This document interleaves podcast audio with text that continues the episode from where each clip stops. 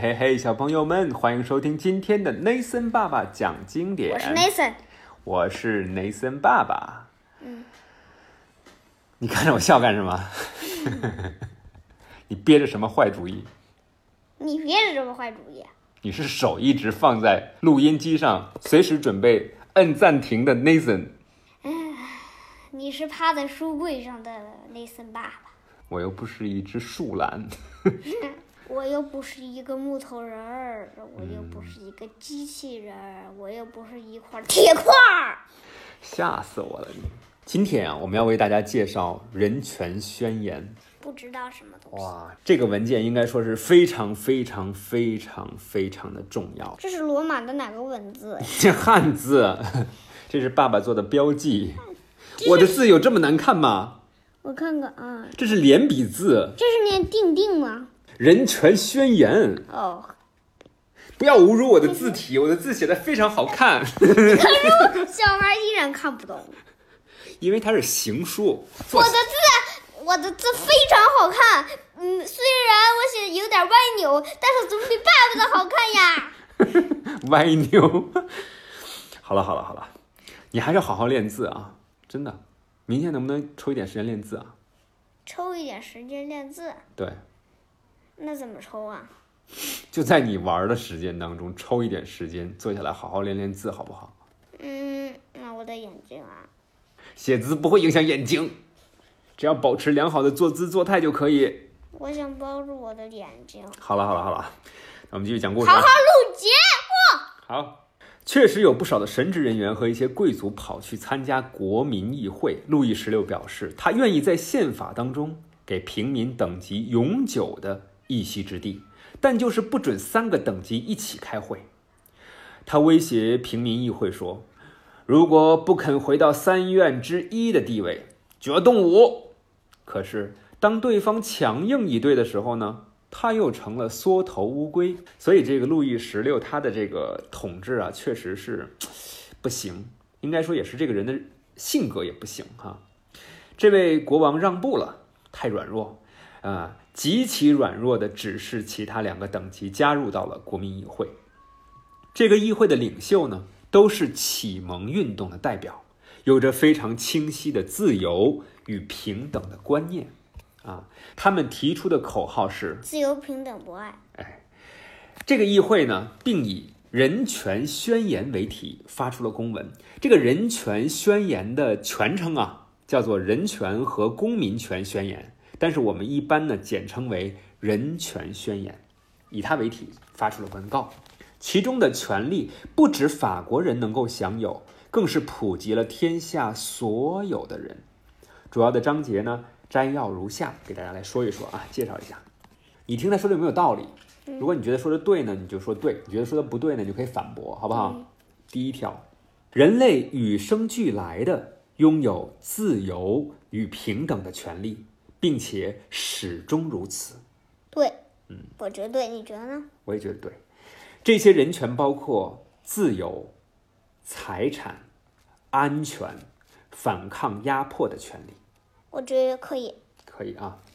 整个主权的本源应该寄托在全民，就是所有的人民身上。对，所谓自由，意思就是说有权从事一切无害于他人的行为，什么意思啊？就是你有权利做一切事情，但是前提是这些事情不能够对别人有害。你觉得这个前提对不对？这样说对不对？对，对吧？嗯我给举个例子啊，比如说，我就特别特别想要自由，我的自由就是我到了大马路上之后，我横冲直撞，这对吗？你横冲直撞，我想怎么走就怎么走，那你不就被撞死了吗？没错。所以你必须要尊重规则，对不对？这个规则是不会对别人有害，也不会对自己有害，是不是？啊这就对自己有害了。对呀、啊而且你还可能对别人有害呢比。如说你撞死了，然后呢，你家人让他赔款，对，那对方可能也觉得很委屈，是不是？嗯。啊，那这个地方就是说，这个就不叫自由了，这叫违反交通规则，对不对？啊，好的。不管是亲身或者是透过代表为之，每一位公民都有权参与法律的制定。对吗？嗯，嗯，法律那不只就是国民议会吗？ 嘿嘿，法律只应该规定确实必要的刑罚，任何人都不能被控告、逮捕与拘留，除非他在法律规定的情况下，并且按照法律程序为之。什么意思啊？这意思就是说，如果想要去控告一个人，或者是控告逮什捕么一个人，就是我告你，抓你，对，或者再把你逮捕抓你，前提都是必须得按照一个正常的法律程序来走，那警察要抓东西、抓人也需要按照法律程序进行，他得有逮捕令，他不能说想抓谁就抓谁，对吧？对我绝对，这是对的吧？嗯，比如说一个警察还没有得到命令说要要抓内森爸爸，就把内森爸爸给抓走了，那那次你就得在家里哭泣，是不是？内森只能在家躺着，啊 没劲儿无聊，你只能无聊的躺着。那也录不了节目对吧？对对对，你不会哭泣啊，不会为我被抓走了而哭泣啊。那时候我几岁？现在现在啊估计没这个事儿。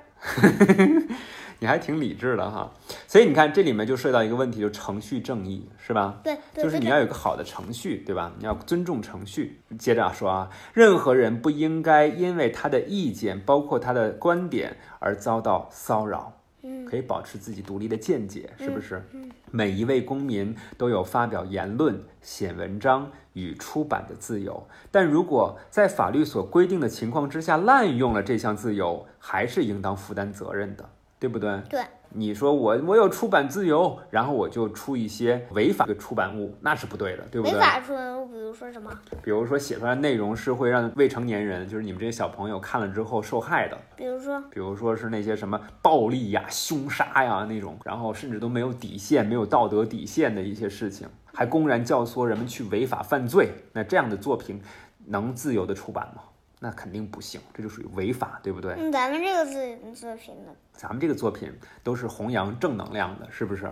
都是去介绍人类精神里的精华的。那这样的东西，你是不是在做广告呀？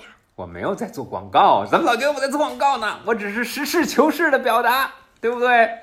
啊，包括大家也可以来关注我们的 Nathan 爸爸讲经典的公众账号，这就这就这就有点离谱了吧？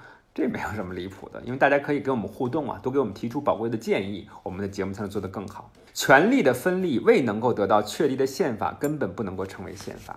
那这是一份非常光彩耀目的，就是耀眼的这样的一个文件，是现代民主的奠基文献。可是它注定要引发一场不光彩的革命。拟定这些原则的人呢，希望法国效法英国，实行什么呀？君主立宪制，立宪制，对。但如果统治权寄托在全民手里，而且号称人人平等，那国王有什么保障可言呢？而且这份文献的起草人在研究拟定这个宪法的时候，不只是希望自己成为执政者，还规定只有拥有财产的人才能够投票。这还是那种口口声声说的人人平等吗？不是？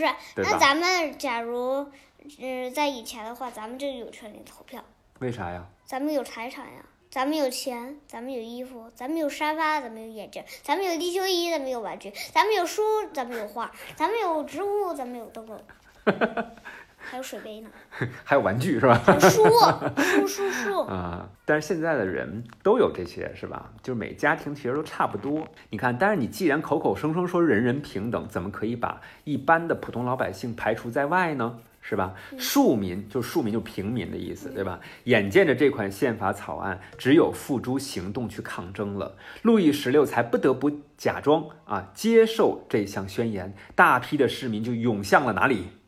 巴士地狱地狱，对，逼着国王离开他的凡尔赛宫赛宫，对，跟巴黎的市民一起生活，推动这场革命成功的平民百姓并没有退场的打算，接下来就将会轰轰烈烈的搞一场法国大哥大革命。所以今天我们就先你说到这儿吧。吧，拜拜。小朋友们晚安，祝大家做个好梦。我是你们的 Nathan 爸爸。 Good night, kids. My name is Nathan. Bye bye. Good night.